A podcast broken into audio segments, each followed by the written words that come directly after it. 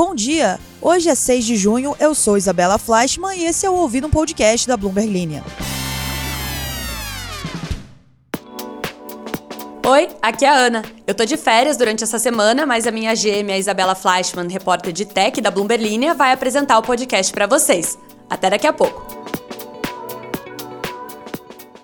Enquanto a Ana Carolina segue descansando em suas mais do que merecidas férias, hoje eu conto para vocês que a Apple apresentou seu novo headset de realidade virtual, que a Bia Haddad se tornou a primeira brasileira a chegar às quartas de finais de um grande slam desde Maria Esther Bueno em 1968, sobre o processo da SEC contra o CEO da Binance e sobre a alíquota única para taxar produtos importados. Vamos lá?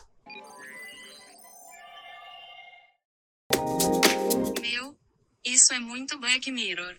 É, gente. A Apple apresentou ontem seu headset de realidade virtual, a mais nova categoria de produtos da marca de Steve Jobs desde o lançamento do Apple Watch em 2015. O dispositivo se chama Apple Vision Pro e foi apresentado na Conferência Mundial de Desenvolvedores da Apple, que acontece na sede da Big Tech em Cupertino, na Califórnia. O CEO Tim Cook disse que o Apple Vision Pro marca o início de uma nova jornada. O produto vai estar disponível para venda a partir do próximo ano.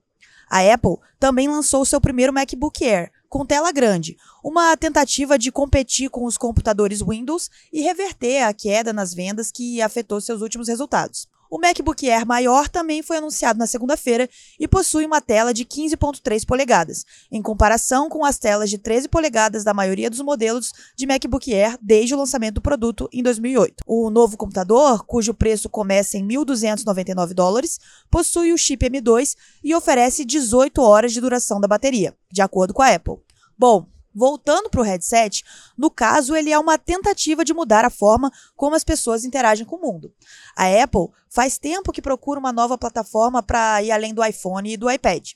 Esse novo dispositivo vai misturar realidade virtual e aumentada, o que significa que pode envolver totalmente o usuário em conteúdo com telas de alta resolução, ideal para assistir a vídeos ou sobrepor aplicativos no campo de visão do usuário, permitindo que mensagens e notificações apareçam sem sobrecarregar a pessoa. Nos Estados Unidos, essa brincadeira vai custar 3.500 dólares, pouco mais de 17 mil reais. Isso é quase a metade de um valor de um carro Uno usado. E aí, vocês usariam? Pagariam?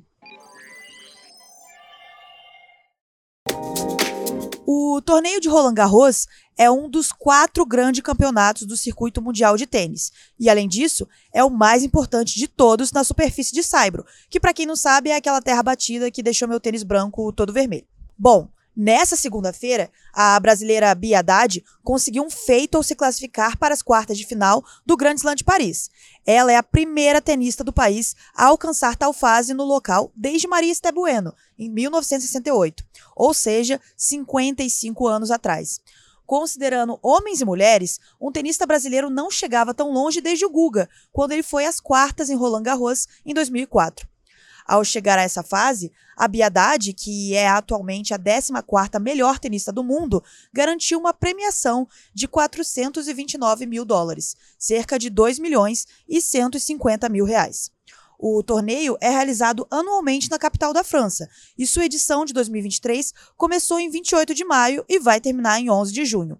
Durante essas duas semanas, os tenistas, tanto homens quanto mulheres, vão competir por prêmios milionários.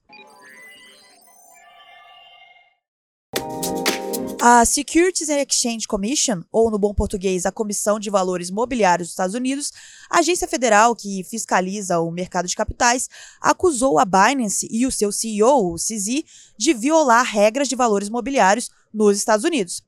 Isso representa uma escalada nos problemas legais enfrentados pela exchange de criptomoedas. Em um processo aberto no Tribunal Federal dos Estados Unidos nesta segunda-feira, o órgão americano alegou que a empresa teria desrespeitado as regras de proteção ao investidor ao operar exchanges não registradas, deturpar os controles de negociação e vender títulos não registrados, entre outros. Faz meses que a SEC investiga se a Binance vendeu moedas digitais de forma irregular, quando a exchange estava decolando em 2017. O token nativo, conhecido como BNB, agora está entre os maiores do mundo. uma moeda virtual pode cair sobre a alçada da SC se os investidores a comprarem para financiar uma empresa ou como um projeto com a intenção de lucrar com esses esforços. Essa determinação é baseada em uma decisão de 1946 da Suprema Corte dos Estados Unidos, que define os contratos de investimento. Em nota enviada para a Bloomberg Linha, a Binance diz que a ação anunciada hoje pela Comissão de Valores Imobiliários dos Estados Unidos ocorre após uma extensa cooperação e recentes negociações de boa-fé. A empresa diz que está desapontada que a SEC tenha escolhido apresentar uma queixa e diz que agora se junta a diversos outros projetos de criptomoedas enfrentando ações igualmente equivocadas por parte da comissão. Disse ainda que vai defender vigorosamente seu negócio e a indústria. Segundo a Binance, as queixas da SEC são infundadas. Vamos acompanhar para ver o que isso vai virar.